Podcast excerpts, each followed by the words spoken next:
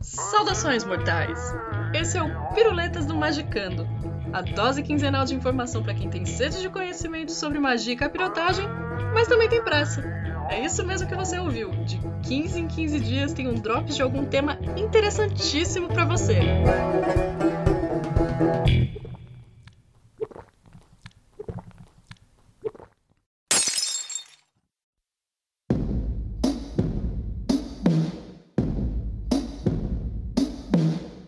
Olá, meu nome é Ananda Mida e no Piruletas de hoje a gente vai falar sobre mantras. Em tempos de programação neurolinguística e grandes estratégias de comunicação, não é difícil perceber o poder da palavra. Tanto é que se investe muita grana em profissionais que dominam essas áreas. Mas, para além do mundo corporativo e outras áreas que usam a linguagem como carro-chefe, no contexto espiritual, há muito tempo que essa ideia também não é novidade. Você provavelmente conhece o trecho bíblico que diz que no princípio era o Verbo e que esse verbo se fez carne, que mostra a importância que o cristianismo e até mesmo outras crenças abrâmicas mais antigas dão à palavra. E não parece pouca coisa, né? Um Deus vocalizou uma parada e não só a sua própria mensagem como ele mesmo tomou forma, um conceito abstrato que passou a existir de forma concreta. Para a Cabala, que tem origem no judaísmo, a criação também se deu através da força mística da palavra. Para eles, as letras do alfabeto hebraico não são usadas só para a comunicação do cotidiano.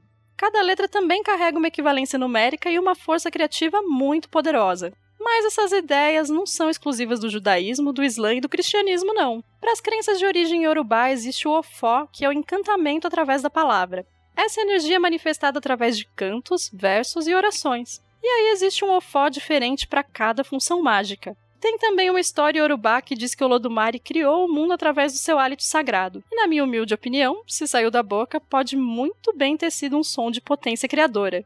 E não para por aí. Falando de magia ocidental, os encantamentos por sons e palavras também são muito usados. Inclusive no imaginário popular, pensar em magia está diretamente ligado ao abracadabra. Que, embora seja só uma coisa folclórica, cuja origem tem várias hipóteses, demonstra bem como a magia é diretamente associada a palavras mágicas. Mas existe uma diferença fundamental entre os processos de comunicação que eu citei lá no começo e o uso místico da palavra. Embora muitos considerem a manipulação da informação ou a arte por si só como magia. E, inclusive, quem quiser saber mais sobre isso pode dar uma conferida naquele documentário do Alan Moore, o The Mindscape of Alan Moore. Nos processos místicos que eu estou citando aqui, não basta só dominar o idioma e ter uma grande habilidade retórica ou artística.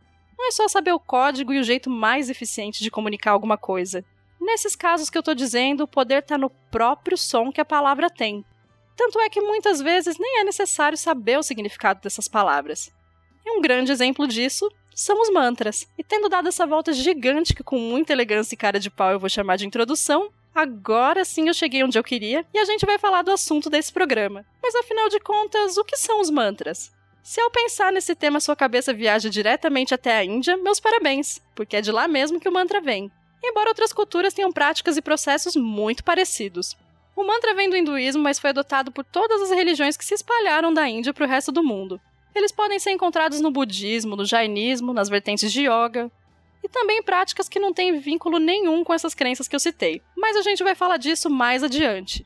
Segundo especialistas, os mantras surgiram nos Vedas, que são as escrituras sagradas dos hindus. Originalmente, o poder desses fonemas está na vibração do som, e com certeza você já ouviu o som mais famoso entre todos os mantras, que é a palavra Om, que é considerada a vibração sonora absoluta, o som que emana do universo. Essa seria a vibração essencial da qual se deriva todos os outros mantras. Inclusive na Cabala existe uma tabela dos 72 nomes de Deus que também formam sons poderosos. E curiosamente, um deles tem justamente o som de Om. Coincidência, né? Fica aí a título de curiosidade. Já o termo mantra é original do sânscrito e quer dizer algo como um instrumento para conduzir a mente, ou um instrumento de pensamento.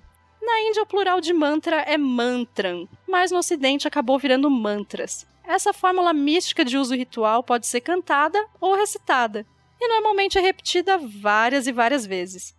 Mas essa repetição não é à toa, ela tem uma razão.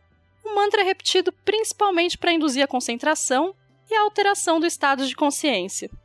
E como eu disse, o poder está no som das sílabas, que por si só já são carregadas de energia. A repetição dos mantras está muito presente nas práticas do Tibete e também no Zen budismo do Japão, que inclusive usam mantras em japonês mesmo.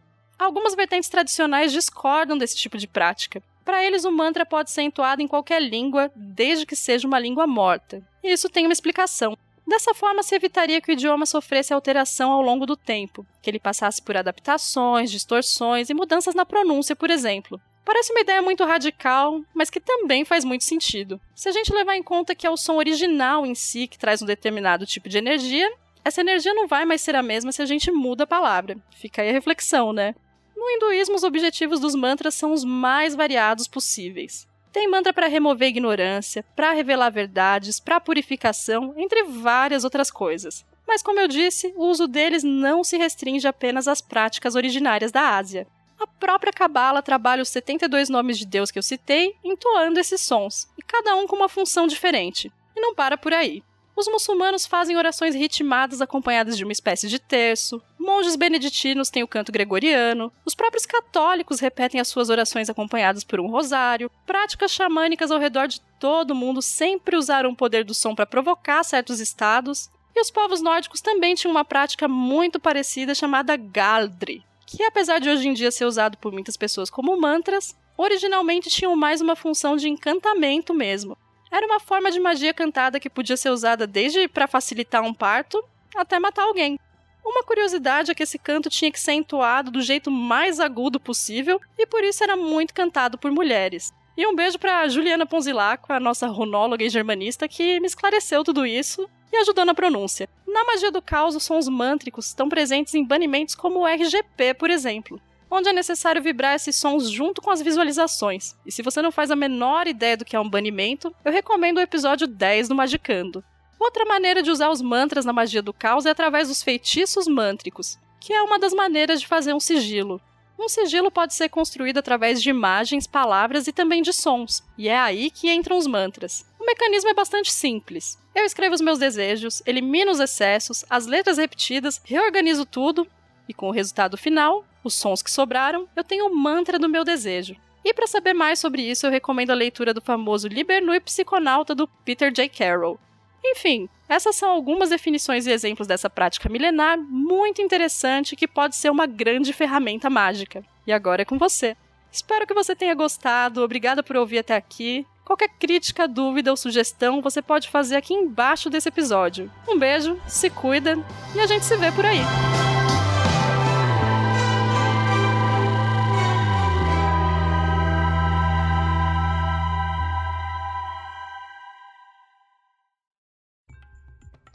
Esse foi o Piruletas do Magicando, que você encontra gratuitamente no site www.magicando.com.br.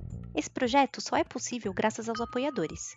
Considere ajudar e financiá-lo em apoia.se magicando, sempre com CK, ok? Até a próxima!